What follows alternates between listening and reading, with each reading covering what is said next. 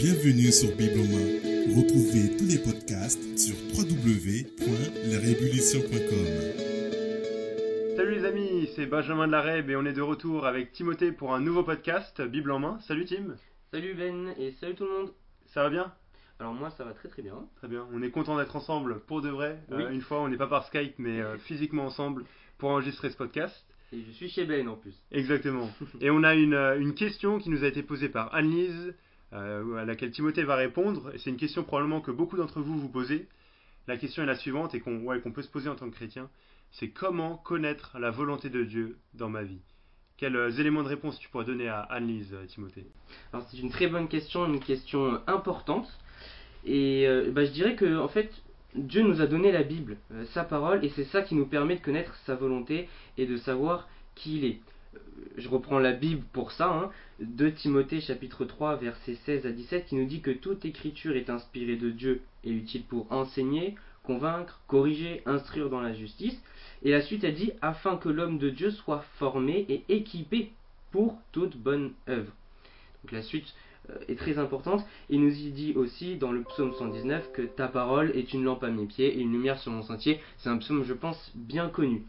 Donc je dirais qu'en fait, pour mieux connaître la volonté de Dieu, il faut mieux connaître la Bible. Et c'est justement parce que la Bible euh, le, le dit que je peux t'affirmer à coup sûr que Dieu veut que tu grandisses par exemple en sainteté, on le voit en 1 Thessaloniciens euh, chapitre 4 euh, verset 3, que tu l'aimes lui en premier, Matthieu, Matthieu 22 37, euh, que tu aimes les autres aussi, amis et ennemis, Matthieu 22 39, enfin, je, je pourrais te donner plein de plein d'exemples comme ça, je pense que, que tu les connais et que ceux qui nous écoutent les connaissent. Et euh, c'est, à mon avis, des, des choses concrètes que la Mhm. Bible donne pour connaître sa volonté.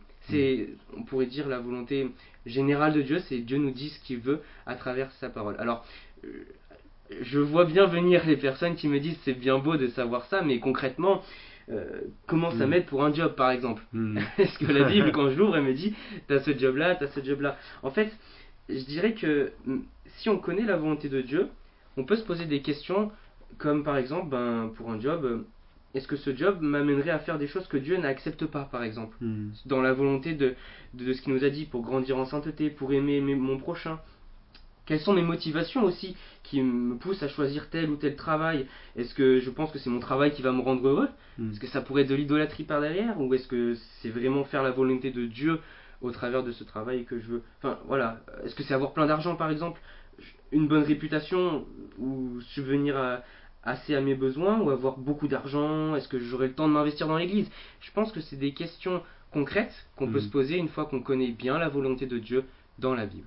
Ouais, super. Donc ça, ce que tu veux dire, c'est que c'est peut-être plus des, principes que nous donne la Bible euh, que de dire voilà, il faut faire ça, ça, ça, etc. de manière euh, très précise.